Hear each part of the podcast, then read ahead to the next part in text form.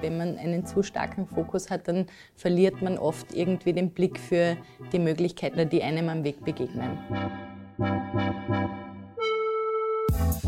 Habt ihr gewusst, dass ganz konkrete Ziele der Karriere auch schaden können? Willkommen zum Podcast Miteinander. Heute geht es ums Karriere machen.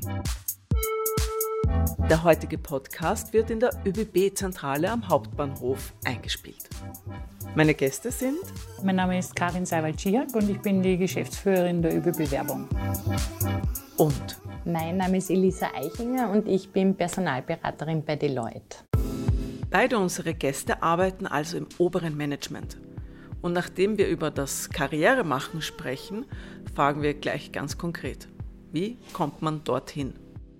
Etwas, was mein, definitiv mein Wegbegleiter war, ist, dass ich nie zu einer Aufgabe Nein gesagt habe oder zu einer Möglichkeit Nein gesagt habe. Ich habe eigentlich in meiner beruflichen Laufbahn auch selten Nein gesagt. Im Gegenteil, ich, ich habe eigentlich äh, immer getrachtet, dass ich wirklich jede Chance nützen kann, die sich mir bietet. Ab und an habe ich es vielleicht einmal bereut und mir gedacht habe, uh, da hätte ich vielleicht doch ein bisschen, ein bisschen näher drauf schauen sollen, was das bedeutet jetzt für mich. Es gibt jetzt natürlich Menschen, die sind total fokussiert und wissen schon im Kindergarten, was sie mal werden möchten und tragen irgendwie dieses, dieses Bild vor sich her. Ich glaube, das ist auch ein Weg zum Erfolg. Bei mir war es dieser Weg nicht, sondern ich habe mir einfach immer Möglichkeiten offen gelassen. Ähm, und gleichzeitig muss ich aber sagen, mit jeder Möglichkeit, die ich gemacht habe, habe ich vielleicht nicht immer gewusst, was ich will, aber ich habe zumindest gewusst, was ich in Zukunft nicht mehr will.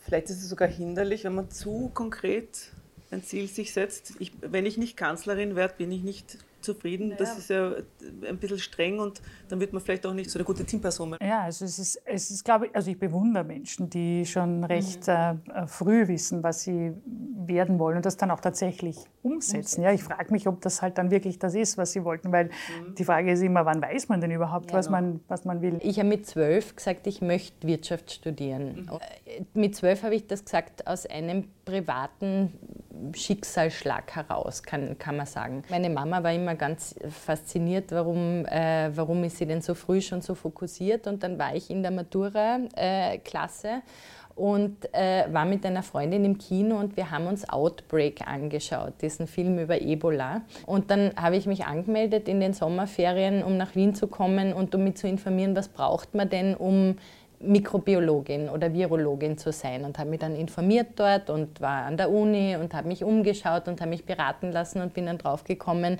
der Weg zu diesem Berufsbild führt nicht über Biologie, sondern über Medizin und über Humanmedizin und dann war mir irgendwie klar, das möchte ich eigentlich nicht machen und dann hat mir der Weg wieder zurück zu der BWL geführt sozusagen. Also ich glaube, so dieses, ein, ein, Ziel zu haben ist super, aber nach links und rechts zu schauen und sich nicht irgendwie ähm, äh, das nicht sozusagen als irritierend abzutun, was am sonst am Weg begegnet, sondern das aufzunehmen, zu reflektieren und wenn es die richtige Wahl ist, dann bestärkt sich das ohne dies, dass es irgendwie die richtige Wahl ist und dann wird man das auch machen, was die richtige Wahl ist. Das kann einen ja auch dann stärken in der genau. ersten Wahl. Ja. Man braucht aber nicht immer ein Studium, um ganz raufzukommen. Ich war dann am, am äh, Wiener Flughafen mhm. bei Avis und habe dort quasi die Autos rauf und runter vermietet, habe da Französisch dann dazu gelernt, einfach durch, die, äh, durch den Kontakt mit den, äh, mit den Kunden. Ja, ist man dann ja auch bemüht, so quasi dieses Dienstleistungsgefüge oder ein Gefühl dann auch wirklich äh, selbst zu haben und auch äh, dem, Kunden rüberzubringen. Da gab es ja dann auch so Kundenzufriedenheitsscores. Also die Amerikaner waren ja da immer schon ein bisschen ähm, weiter, bis das dann nach Europa geschwappt ist. Und ähm, ähm, das war total spannend und das hat mir auch extrem viel Spaß gemacht. Da habe ich wahnsinnig viel gelernt. Also du kannst halt einfach, äh, wie soll ich sagen, man kann sich nicht rausreden, wenn ein Kunde mhm. plötzlich dasteht und sagt, so, also ich habe jetzt da irgendwie einen, einen, Mercedes reserviert und du hast aber keinen Mercedes, sondern du hast halt nur unter Anführungszeichen gleichwertigen, äh, was auch immer, anderes Fahrzeug. Und, ähm, und, und der Kunde besteht drauf. Das heißt, wie kommst du aus dieser äh, Geschichte raus? So, dass alle zufrieden sind. Ja, genau. Ich sage, und das, das lernst du fürs Leben. Gibt es auch strategische Gedanken rund um Karriere, dass man sich hinsetzt und sich denkt, ja, jetzt, äh, jetzt muss ich irgendwie, also ich bin nicht zufrieden mit meiner Situation, jetzt was kann ich konkret tun, dass ich da jetzt rauskomme oder weiterkomme? Vielleicht, vielleicht nicht unbedingt äh, das Ziel so eng zu fassen und zu sagen, das ist der Jobtitel, den ich möchte oder das ist unter, das Unternehmen, in dem ich sein möchte, aber das ist das Leben, das ich leben möchte und das ist das Lebenskonzept, das ich anstrebe. Ähm, und das nie aus den Augen zu verlieren, egal ob man jetzt irgendwie äh, erfolgreiche Phasen hat. Ich glaube ganz besonders dann nicht, wenn man Durststrecken hat in der Karriere und ich glaube, jede Karriere hat Durststrecken. Mhm. Das ist, glaube ich, ganz, ganz wichtig und da dann irgendwie sehr strategisch zu überlegen, okay, ähm, wie, wie, was hat mich in die Situation gebracht, in der ich jetzt unzufrieden bin, was kann ich ändern ähm, und was ist ein vernünftiger nächster Schritt, um da rauszukommen und wieder irgendwie ein bisschen Fahrwasser zu gewinnen und in einer Situation zu sein, in der ich mich wohlfühle. Ich habe es eigentlich immer so gehalten, ich habe mir, ich mir ein bisschen engmaschiger gesetzt. Also wenn ich in einem Job schon ein bisschen, ein bisschen länger war oder länger aber in einem Job äh, war, habe ich mir überlegt, okay, was, was ist eigentlich jetzt so der, der, der nächste Schritt? Also wo mag ich eigentlich hin und was ist so mein, mein, mein, mein ganz großes Ziel, das sitze ich jetzt, ja, also da bin ich jetzt, das habe ich mir wirklich gewünscht, dass ich, dass ich so einen Job einmal haben kann. Und ähm, und habe dann äh, mir schon auch immer wieder vor Augen geführt, dass das vielleicht nicht morgen ist, aber vielleicht ist es übermorgen. Und die Frage ist, wie führt es mich dann dorthin? Ja, also ja. welcher Weg mhm. bringt mich dorthin? Und wenn man dann halt auch mal auf die Seite geht und mal abwartet, beziehungsweise sich vielleicht woanders ähm, noch das, das, das Know-how erholt, das man, das man vielleicht braucht oder halt ähm, aus irgendeinem anderen Beweggrund halt mhm. halt sagt, das ist jetzt noch nicht der richtige Zeitpunkt. Natürlich ist auch immer die Gelegenheit mhm. äh, dann schon auch sehr, äh, sehr, sehr wichtig. Man kann sich nicht immer sagen, ja, und jetzt nächstes Jahr hätte ich das gern. Das mhm. spielt es leider mhm. nicht. Also der, der Dr. Zufall ist da halt dann manchmal auch ein, ein ganz guter Wegbegleiter oder halt das ein oder andere Mal gibt es einfach eine Gelegenheit, wo man sagt, die muss ich jetzt ergreifen, ist vielleicht ein bisschen zu früh oder äh, ergibt sich dann halt auch erst später. Aber das ist das, was wir eingangs oder mhm. du ja auch gesagt hast, dass ich eingangs gesagt habe, man muss sie dann halt auch ergreifen. Mhm. Weil ein zweites Mal kommt es wahrscheinlich nicht mehr ja. vorbei. Was macht man, wenn Kollegen ein Konkurrenzproblem mit einem haben? wenn man als Konkurrenz wahrgenommen wird, das ist ja auch ein Kompliment. Wenn man würde nicht als Konkurrenz wahrgenommen werden von jemandem anderen, wenn man, wenn sozusagen, wenn man nicht auch für das, was man macht und wie man es macht, bis zu einem gewissen Grad bewundert wird. Ähm, und, und gleichzeitig glaube ich auch, dass Konkurrenz Konkurrenz heißt ja oft auch Wettbewerb und ich finde, dass jetzt so ein Beruf und das, die Berufstätigkeit ist eine einzige Wettbewerbssituation. Mhm. Ich glaube, nur Frauen sehen das vielleicht oft einmal ein bisschen anders als Männer, weil Frauen auch anders sozialisiert werden als Männer von den frühen Kindesbeinen an. Wohingegen man Burschen sagt, stell dich dem Wettbewerb und schau, dass du gewinnst, äh, ist es bei den Mädchen eher so, dass man ihnen lernt, kooperativ zu sein und, äh, mhm. und äh, ein gemeinsames Ganzes zu sehen und das auch zu unterstützen. Wettbewerb zwingt einen auch dazu, das Beste von sich zu zeigen und sich weiterzuentwickeln und, äh, und den nächsten Schritt zu machen. Und natürlich gibt es dort, wo es Wettbewerb gibt, Situationen, da setzt man sich durch mhm. und manche Situationen, da setzt man sich nicht durch. Und auch das muss sein. Man kann nicht immer nur Erfolg haben. Also ich glaube, auch laufend nur Erfolg zu haben, ist nicht gesund für die eigene Karriere und für die eigene Entwicklung. Man muss auch mal verlieren können, man muss auch mal Misserfolge feiern können oder lernen, damit umzugehen. Und meistens gibt es ja einen Grund, warum man einen Misserfolg hatte. Und dann muss, sollte man sich wahrscheinlich auch die Zeit nehmen äh, und sich zurücklehnen und mal reflektieren oder die Situation analysieren und sich überlegen, was hat da dazu geführt. Und letztlich äh, glaube ich, dass man aus so Situationen, wo man eben nicht erfolgreich ist oder wo man vielleicht auch mal durch eine Konkurrenz ausgebremst wurde, äh, ganz besonders viel lernt. Wenn man sozusagen, ähm, wenn man diesen ersten Schock überwindet oder diese erste Kränkung überwindet und ein Stückel sich zurücklehnt und sich überlegt, was hat dann eigentlich dazu geführt, dass sich jetzt die Person durchgesetzt hat und nicht ich. Mhm. Wettbewerb ja, belebt das Geschäft ja, ja, in, absolut, ja. in, allen, in allen Bereichen. Und ja, da ist also auf den Punkt gebracht heißt einfach aufstehen, Krönchen richten und weitergehen. Ja? Also das ist einfach so. Man, man kann es nicht vermeiden, man braucht es und es wird jedem begegnen. Man muss lernen, damit umzugehen. Und da die Learnings für einen selbst quasi zu ziehen und rauszunehmen, damit man das nächste Mal nicht mehr verliert, beziehungsweise äh, nicht scheitert. Heißt das auch manchmal vielleicht mehr Ellbogen? Kann es, kann es durchaus auch heißen. Kann es durchaus auch heißen. Ich glaube, Ellenbogen heißt ja nicht immer irgendwie ähm, voll ausfahren und voll auf die Nase. Faul. Aber ich glaube schon, genau, genau, muss nicht faul heißen. Aber ich glaube, so eine gewisse Durchsetzungskraft und eine gewisse Selbstüberzeugung und manchmal auch eine, ähm, eine wie soll man sagen, ein bisschen eine Abwendung von der reinen Kompromissorientierung ist sicher auch manchmal wichtig. Mhm. Man kann niemanden anlernen, du musst jetzt deine Ellbogen mehr einsetzen. Das, das ist auch ein bisschen eine Persönlichkeitsgeschichte, klar. Mhm.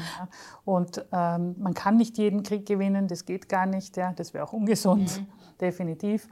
Ähm, aber man kann sich selbst treu bleiben. Das ist also wirklich auch ein, ein, ein Motto, das ich ähm, eigentlich immer für, für, für mich ähm, äh, wichtig gehalten habe und an denen ich mich auch orientiert habe, auch in, in, in, schwierigeren Zeiten, sagen wir mal so. Also wo ich mir gedacht habe, wieso, wieso, wieso, wieso, wieso nicht ich? Ja, ja naja.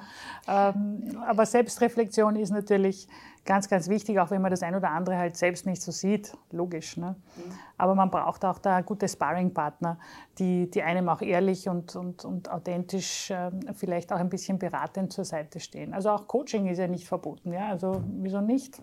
Äh, auch das gehört zum, zum Lernen dazu. Man muss ein bisschen mehr über sich selbst lernen und, und herausfinden. So quasi, wie kann ich mhm. noch besser werden? Welche Eigenschaften sind bei mir noch nicht so, ähm, also so, so, quasi ausgeprägt, sodass ich noch besser durch den Tag komme, mir effizienter letztendlich meinen Arbeitsbereich äh, gestalte. Und das bedeutet, das kann sich, glaube ich, ähm, also das sollte sich eigentlich jeder einmal leisten, der im Management ist. Manchmal, wenn man ausgebremst wird, gibt es auch, also ohne dass das jetzt zu esoterisch klingt, auch einen Sinn dahinter. Mhm. Dass es vielleicht einfach nicht der richtige Platz oder die richtige Rolle oder die richtige Funktion war. Das werden andere Persönlichkeiten gebraucht oder genau. zumindest eingesetzt. Genau. Habt ihr schon mal im Laufe eurer Karriere äh, gebrüllt? Nicht im Büro. Nein, kein einziges Mal. Ich habe einmal am Telefon gebrüllt. Ja, bin ich jetzt nicht stolz auf, aber es war, glaube ich, notwendig. Was effektiv? Oh ja.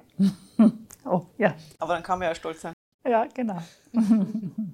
Welche Investition ist sinnvoller? Ein gutes Smartphone oder eine gute Handtasche? Und mit Handtasche meine ich jetzt nicht nur irgendein Modefirlefanz, sondern das hat ja schon mehr Bedeutung als nur also weil es hübsch ist, ne? Ja, ja, also die Handtasche ist ja eigentlich der, das Gehirn quasi, dass man, dass man mit sich immer trägt. Zu klein, ja, oder? Immer also zu klein, ja. immer zu klein. Darf sie zu groß sein? Ja. Ist das nicht auch ein, ein, nein, das ein Teil der Aufgabe? Ja, nein, nein, ja. nein, das ist nichts. Nein, aber ich denke... Unhandlich es, und schwer. Unhandlich und schwer, genau. Das ist dann ja. Ziel nicht erreicht. Ja. Nein, ich glaube, also man braucht die Handtasche ja fürs Smartphone. Ne? Da fängt es ja schon mal an bei uns Frauen. Das heißt, das eine geht ohne dem anderen ja fast nicht. Also nicht im, im Businessleben. Hm? Stimmt. Hm? Aber ein funktionelles Smartphone ist wahrscheinlich trotzdem wichtiger als eine, als eine schöne Handtasche. Weil da ist der Kalender drin. Ja. Oder so ist es. Ja, so scheiden sich jetzt die Geister. Naja, in Wirklichkeit, in Wirklichkeit, das Smartphone ist ja mittlerweile, also weil wir früher über die Frage gesprochen haben, irgendwie Präsenzkultur, die Arbeit ist ja nicht mehr ein Ort, zu dem ich gehe, sondern das Smartphone, das ich mit mir überall herumtrage. Ist das Büro ja. zum Teil. Ja. ja. Aber äh, du willst auch sagen Smartphone oder ist die Handtasche doch? Also im Business natürlich das Smartphone. Mhm. No way. Also um, mit der Handtasche kann ich nicht telefonieren, das ist schwierig. Ich kann auch keine E-Mails schicken, auch schwierig. Ja. Also natürlich ist das Smartphone heutzutage ja nicht mehr wegzudenken. Ne? Also das ist ja Computer, Telefon, äh, Dokumentation, alles Mögliche, ähm, beziehungsweise auch ähm, das, das, das Tor oder die Tür letztendlich ja in den Markt und da natürlich auch zum, zum Mitbewerb und und und. Also man kann ja eigentlich so, so ziemlich alles damit machen. Bis in den Vertrieb Das kann ich mit einer Handtasche ja. nicht. Ja. Definitiv. Das kann sie noch so schön sein. Das heißt, Handtasche kommt auf Nummer zwei. Ja. Äh, ja. auch, auch, wenn man sie mag, ganz ja. anderes Thema. Genau. Darf man über die schwierigen Phasen der Karriere sprechen oder ist das, äh, schadet das der Marke quasi, der Eigenmarke? Ich glaube, man sollte privat darüber sprechen können und wahrscheinlich sind das sind solche Misserfolge, wenn sie wirklich tief gehen, spätestens dann ein Anlass, sich einmal ein Coaching zu suchen oder ein Mentoring zu suchen oder ähnliches. Ja, hat, hat aus meiner Sicht auch zwei Komponenten. Das eine ist äh, die Fehlerkultur, also wie geht man damit um, wie geht man selber damit um und, und wie tut man. Aber für einen selbst ist es ähm, schon auch für die eigene Marke wichtig, glaubwürdig zu sein. Mhm. Und ich glaube, es nimmt einem keiner ab, ja, wenn man sagt, na, man hat noch nie versagt und es war alles super. Also pff, spätestens dann hat man verloren.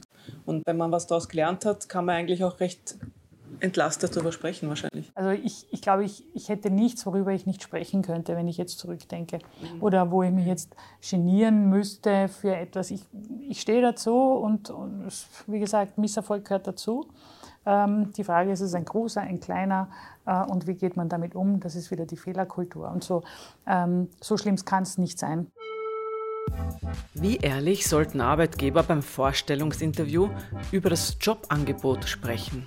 Es macht irgendwie keinen Sinn, wenn es nicht passt und äh, wenn der Job und die Person nicht zusammenpassen. Jetzt sitze ich auf der anderen Seite meistens und, und sehe, wie die, wie, die, wie die Bewerber letztendlich auch versuchen. Ringen? Ja, genau, ringen. Ja, das habe ich jetzt eh so gezeigt, also, ihr, ihr Bestes zu zeigen, weil ähm, der Druck ist natürlich immer groß bei einem Bewerbungsgespräch. Nicht? Und, und man hat den Adrenalinkick, jeder weiß, glaube ich, ähm, wie sich das anfühlt und man möchte ja unbedingt, aber manchmal spürt man doch auch, dass es uh, jetzt vielleicht nicht so die richtige Message war, die man, ja. die man irgendwie gesagt hat, dass das vielleicht ein bisschen falsch rübergekommen Was ist. Was macht man dann? Was macht man dann? Das kommt ja in jedem Gespräch weitermachen. vor. Einfach ja. weitermachen. Nicht zu sehr drüber nachdenken, weil sonst hat man eh schon verloren. Einfach weitermachen. Ja? Es ist, vielleicht hat man ja mit allen anderen überzeugt. Ne? Und also darauf zählen, ja, genau. dass, es, dass es sich in der Fülle der Gesprächsinhalte verliert. Ja, oder? Genau, genau dass man dann ich glaube schon. Also, äh, wenn ich jetzt so überlege, ich meine, ich kann schwer über, äh, darüber mhm. urteilen, wie ich gewirkt habe, aber wenn ich mir überlege, irgendwie für welche Bewerber ich mich entscheide, natürlich kann mal irgendwie ein Ausrutscher passieren. Äh, letztlich kommt schon auf den Gesamteindruck an. Aber habt ihr sozusagen den, den Filter, ah, das war jetzt ein Ausrutscher? Also, dass ihr merkt, okay, der war jetzt so aufgeregt oder sie, vielleicht hat er das jetzt nicht so gemeint oder ja, also man merkt ja, also ich glaube, die, die, eine, eine, gewisse Empathie braucht man natürlich auch in, in einer Führungsposition oder in deinem Job erst mhm. recht auch, um die Menschen auch ein bisschen zu spüren. Hm, ähm, sind, sie, sind sie echt, sind sie glaubwürdig? Ähm, wie, wie, wie ist Ihre Meinung zu den Dingen oder welche, welche Skills haben Sie, die mhm. da benötigt werden für, den, für diesen Job? Und die Frage ist, was war das jetzt für ein Ausrutscher? Meistens empfindet man es selbst als Bewerber ja viel, viel, viel schlimmer und elementarer als, als das Gegenüber. Manchmal fällt es gar nicht auf. Hm? Was könnte das sein zum Beispiel für ein Ausrutscher? Fällt euch was ein, ad hoc? Naja, also wenn, wenn ich zum Beispiel jemanden frage, ob er sich die, die Werbelinie der ÖBB angesehen hat ja. ja und, und er mir dann sagt, hm, ja, die Plakate, die da am Bahnhof hängen, dann ist das für mich durchgefallen. Das ist durchgefallen. Das kann er schwer gut machen. Ja, genau, das kann man schwer Also jetzt als, als beispielhaft mal zu erzählen.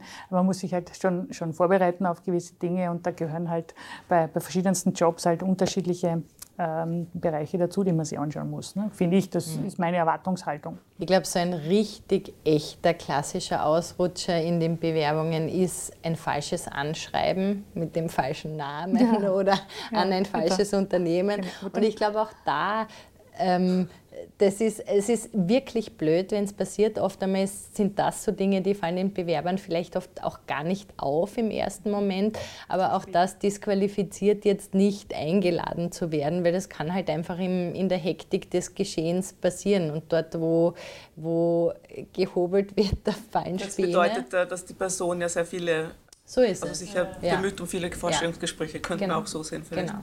Ja. Muss man bei einem Vorstellungsgespräch wissen, was man gerne brutto verdienen möchte? Also ich finde schon, man ja. sollte schon eine, eine, eine, Größenordnung wissen und auch eine Bandbreite. Und soll man eher mehr fordern als weniger? Ich finde, man sollte realistisch fordern. Das Problem ist halt nur, ähm, was ist realistisch? Ähm, und das ist ein bisschen, also da haben wir, finde ich, schon noch einiges aufzuholen. Wir sind da in einem Land, wo es einfach eine unglaubliche Diskretion gibt, wenn es um das Thema Gehalt geht. Mhm. Das heißt, das hindert natürlich Bewerber und Bewerberinnen auch irgendwie ein Gefühl dafür zu bekommen, was realistisch ist. Und äh, wenn man das weiß, dann kann ein Unternehmen, glaube ich, oder können wir in unserer Funktion irgendwie so äh, dem gegenübertreten, dass man sagt, wenn wir wissen, das Gehalt ist eine Blackbox, dass man vielleicht nicht den Bewerber zuerst sprechen lässt, sondern selber mal eine Bandbreite sagt, was ist denn die Funktion wert zum Beispiel und wo liegt denn irgendwie auch ein, eine realistische Gehaltsvorstellung. Und da muss man schauen, ob man zusammenpasst. Mhm. Und wird ein Kandidat, wenn er zu hoch pokert, unsympathisch für euch? Oder? Nicht zwangsläufig, finde ich, nein. Nein, also ich glaube, ich glaube, dass man es irgendwie in dem Gesamtkontext sehen muss, irgendwie wie, wie realistisch ordnet der sich ein, wie viel Information hat er oder sie über das Gehaltssystem und ein realistisches Gehaltsniveau und wie du sagst auch irgendwie, was, ähm, was ist der eigene Anspruch, was braucht man einfach, um leben zu können. Und selber hat man ja auch ein Benchmark, also beziehungsweise eine Obergrenze. Ist das schöne Büro wichtig für die Performance? Ich denke schon, dass, dass das schon eine wesentliche Komponente ist und man es ja auch gewohnt ist. Die Erwartungshaltung von den, ähm, von, von den Bewerbern ist hoch. Ähm, und natürlich, wenn es schön ist, dann beeinflusst es die Entscheidung wahrscheinlich ähm, auch noch einmal mit. Also ich glaube schon, dass das, dass das mit ein Kriterium ist. Das heißt, hm? für euch kann, ist... Sagen wir mal so, ja. Aber nicht nur die Bewerber zittern beim Vorstellungsgespräch um den Job, auch die Firmen zittern um die richtigen Bewerber.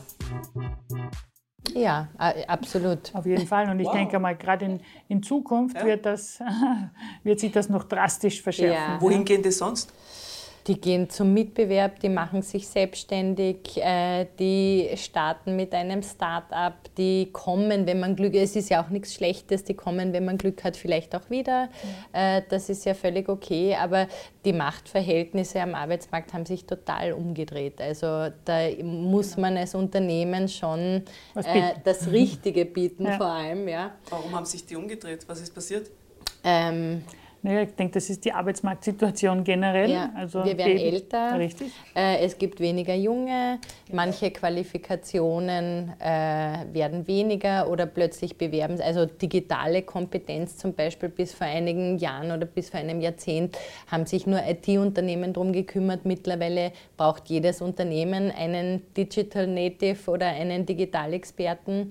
Ähm, also Verknappung von Skills, Angebot, Nachfrage hat sich einfach gedreht. Ganz genau. Das heißt, ein junger Mensch sollte heute irgendwas mit Digitalisierung machen, ne? Nein, nicht unbedingt. Ich glaube, ein junger Mensch muss gar nichts mit Digitalisierung machen, weil ich glaube, dass so viele junge Menschen alleine durch diese Basiskills, die wachsen ja alle auf mit Laptop und iPad und Smartphone in der Hand, ähm, und die Basiskills, die die alleine haben, dadurch, dass sie diese Instrumente nutzen, sind so viel höher ausgeprägt als die eines klassischen Arbeitnehmers aus der Babyboomer-Generation, glaube ich. Die Jungen haben es nicht so schwer am Arbeitsmarkt dann, kann man sagen? Schwer, aber es ist schwer. Aber es gibt einfach mehr, ähm, mehr Auswahlmöglichkeiten für, für junge Menschen mhm. äh, und auch mehr Angebote. Und damit wird man natürlich auch ähm, anspruchsvoller, mhm. weil man sich einfach aussuchen kann. Mhm. Ja?